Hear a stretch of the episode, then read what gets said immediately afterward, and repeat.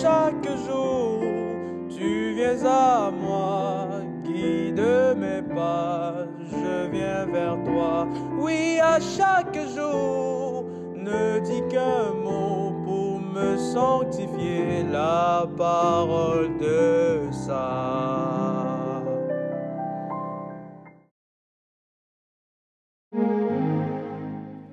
Bien-aimé dans le Christ, reconnaître que l'humain est plus grand que son mal est un exercice permanent à effectuer dans la vie chrétienne, particulièrement dans nos relations interpersonnelles.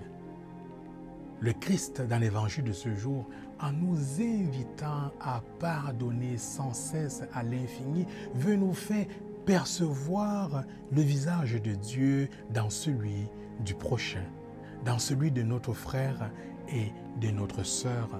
Voilà pourquoi il nous invite à pardonner à l'infini, à pardonner sans cesse, à avoir pitié de nos frères et de nos sœurs, des personnes qui nous ont offensés. D'ailleurs, c'est ce que nous redisons à travers notre prière du Notre Père.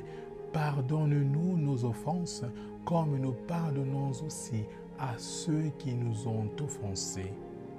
Oui, bien-aimés dans le Christ, ce temps de carême est un moment favorable pour nous arrêter, pour regarder dans nos vies quelles sont des situations de rupture, quelles sont des situations où nous ne sommes pas réconciliés avec nos frères et nos soeurs, avec nous-mêmes, avec Dieu.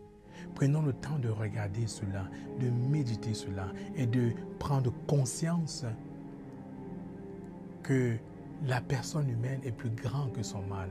Voilà ce que le Christ veut nous faire réaliser dans cet évangile.